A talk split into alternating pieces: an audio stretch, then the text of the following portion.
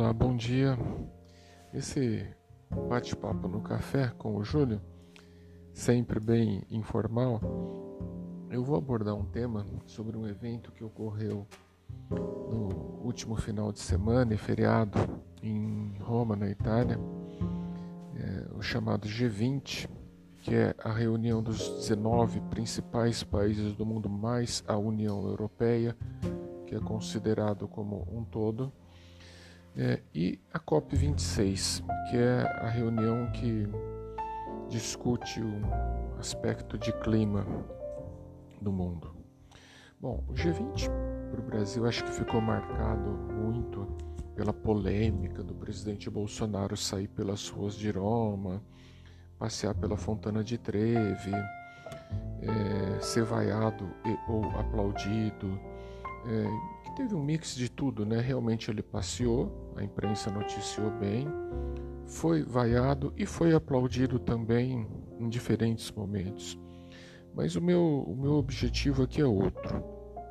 Né? É, o G20 é uma reunião é, que normalmente ela é precedida de muitas outras reuniões de corpo diplomático e técnico. É, são, na verdade, são diplomatas e técnicos dos países que definem cláusulas de acordo, redação de acordo, que depois aparece os presidentes assinando, cumprimentando, dando as mãos. Mas quando eles chegam nesse ponto de cumprimentar e dar as mãos, é porque antes teve semanas, meses de tratativas, meses de negociação. Na verdade, os chefes de Estado apenas formalizam, sacramentam os acordos. Ocorreram vários acordos bilaterais. Bilaterais significa entre chefes de Estado de dois países isoladamente e o encontro global do G20. É, esse G20 teve algumas marcas, né, além da, desse aspecto do presidente Bolsonaro, dos, dos chefes de Estado jogando moedinha na Fontana de Trevi. É, mas o principal ponto de, de negociação foi a chamada Global Tax, é, que é uma taxa, é, um imposto é, de natureza global que seria aplicado para o mundo todo é, de forma, de maneira uniforme.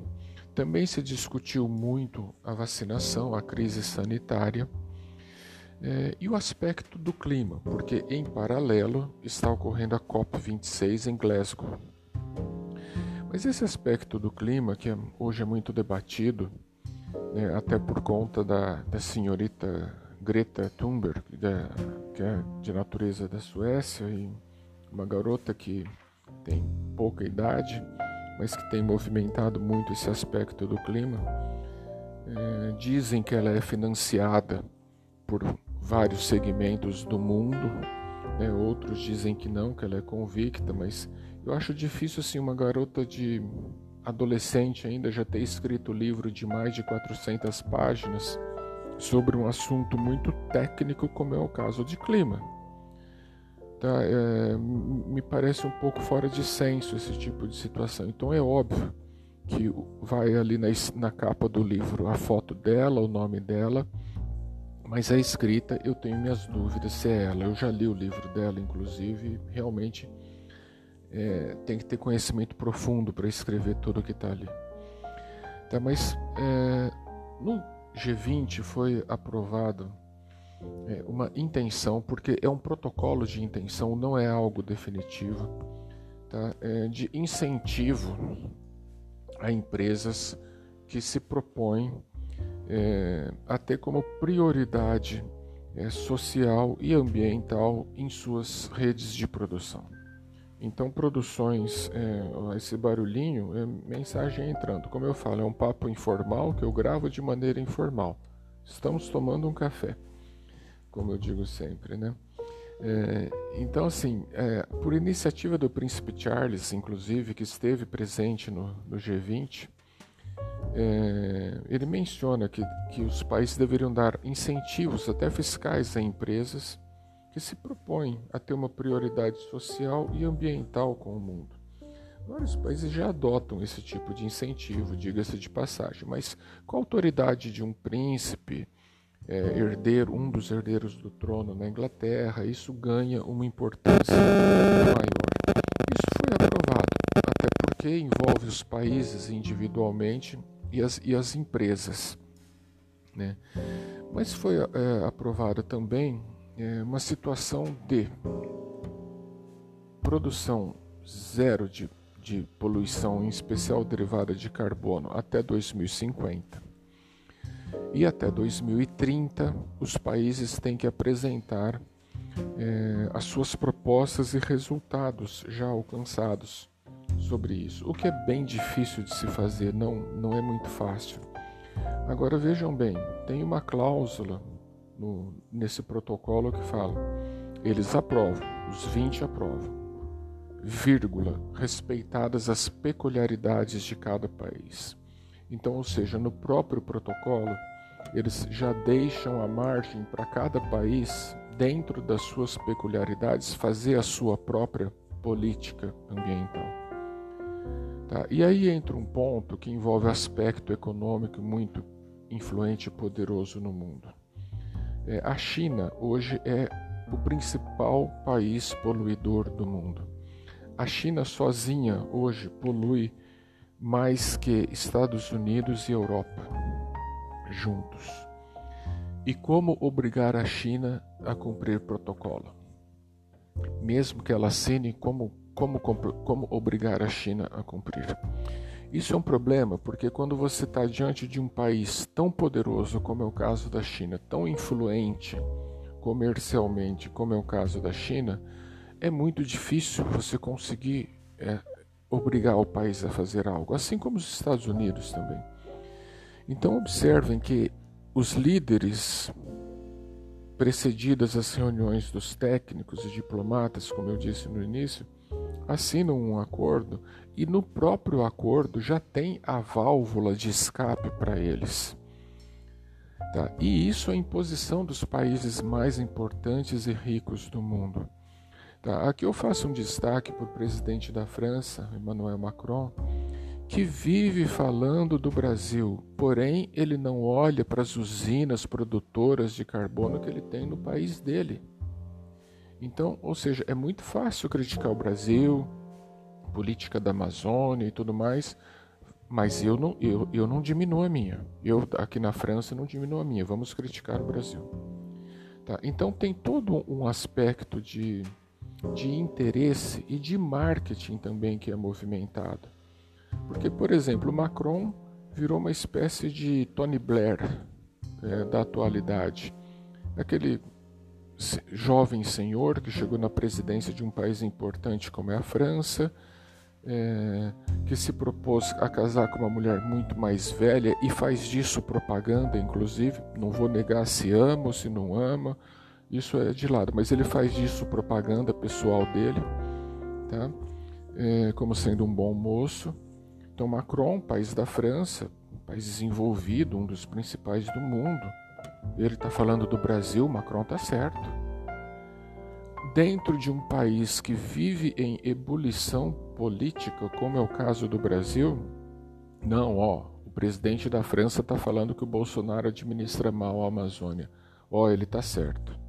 Ele é o presidente da França, ele é o Macron. Tá? Então, ou seja, tudo isso existe um marketing direcionado também em relação a certos países. O Brasil é uma vítima disso. Tá? Porque os Estados Unidos também não se propõem a diminuir as suas taxas de emissão. Sempre emitiram. Tá? E como eu digo sempre, é, o grande problema do clima é, começou nos anos 800 do século passado com a Revolução Industrial na Inglaterra, as duas revoluções industriais. Desacelerou até os anos 50 do século passado. Aí nós tivemos duas guerras mundiais que mobilizaram o mundo. Mas depois dos anos 60, chamados anos de ouro, né, onde todas as indústrias começaram a se desenvolver muito, né, e poluir muito por consequência, tá? se elevou muito o grau de poluição e, por consequência, o grau de temperatura. O que é um problema muito grave, um problema muito sério. Tá? Então vejam que nós demoramos aí 70 anos concentrados, mais as revoluções industriais em torno de 150 anos, é, para chegar numa elevação de temperatura a ponto de gerar desmatamento, gerar deslocamento de geleiras no Alasca, no, nos polos em geral, tá? gerar uma elevação do nível do mar, tá? gerar esse ar horrível que nós respiramos nas grandes cidades do mundo. Não é só em São Paulo, não. Nas grandes cidades do mundo. Tá? É, e agora nós precisamos o quê? Reduzir um pouco essa temperatura para a gente voltar a ter um equilíbrio um pouco melhor de ecossistema. Mas veja que vai até 2050, desde que todos os, os países tenham políticas sérias e cumpram essas políticas, vai, vai até 2050 para conseguir essa redução. O que não será fácil, tá? porque tem muitos países que não cumprem esse tipo de situação. E falo aqui dos grandes países, Estados Unidos, China, alguns da União Europeia, que exigem dos países de, de terceiro mundo que cumpram, mas eles propriamente não cumprem as suas obrigações em relação ao clima.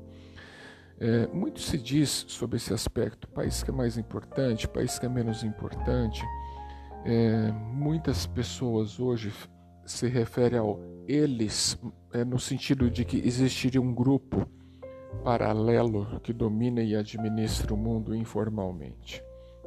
Esse eles é, estaria envolvido Bill Gates, é, presidentes de vários países, grandes empresários do mundo, é, o, o, fato é que após a Segunda Guerra Mundial é, formou-se uma coisa que se chama-se Clube Bilderberg. E tem esse nome porque a primeira vez ele se reuniu num hotel que tem esse nome. A partir de então, esse clube se reúne é, regularmente, todo ano, é, com a proposta de discutir o mundo, os destinos da humanidade é, com a proposta de discutir economia para o mundo e tudo mais. Dele participam grandes empresários, sim, como Gates, é, George Soros, é, o, o, presidente da Ferrari, é, de grandes grupos é, do mundo em geral. Tá? Essas reuniões normalmente elas não são publicadas, em que pese o grupo ter até um site na internet é, mas elas não são divulgadas, seus resultados não são divulgados. É, existem livros até que tratam do, do assunto. É, mas o fato é que, teoricamente, existe sim interesses paralelos. Não diria excludentes, mas interesses paralelos em relação aos interesses dos países em si. Tá? Porque já se percebeu que os governos em si são incapazes de gerir seus países e o mundo. Tá? Tanto que muitos países têm uma boa parte da administração no terceiro setor em parceria com os governos. Tá? Ou seja, a atividade privada participa também de vários segmentos do que seria obrigação pública, como é o caso de saúde e educação. Tá? No Brasil, por exemplo, se dá incentivos fiscais para empresas que investem em educação e saúde, como é o caso do Hospital Albert Einstein, de várias faculdades e universidades que são isentas de impostos. Para quê? Para propiciar uma melhor educação para a população, em especial mais carente. Então, esse grupo, na verdade, é, existe. Ele não tem forma, ele não tem estatuto, é, ele não tem uma sede, mas ele existe. Tá? O fato é que a nossa preocupação com é, o meio ambiente hoje é fundamental. Nessa década, realmente nós estamos decidindo os destinos da humanidade sob esse aspecto, porque se não aplacarmos, daqui a alguns anos nós colheremos frutos amargos, como já estamos colhendo com a crise alimentar que já está na porta de muita gente. Espero ter colaborado alguma coisa, esclarecido alguma coisa. Se alguém quiser, me manda mensagem que não voltamos a trocar no assunto. Grande abraço a todos.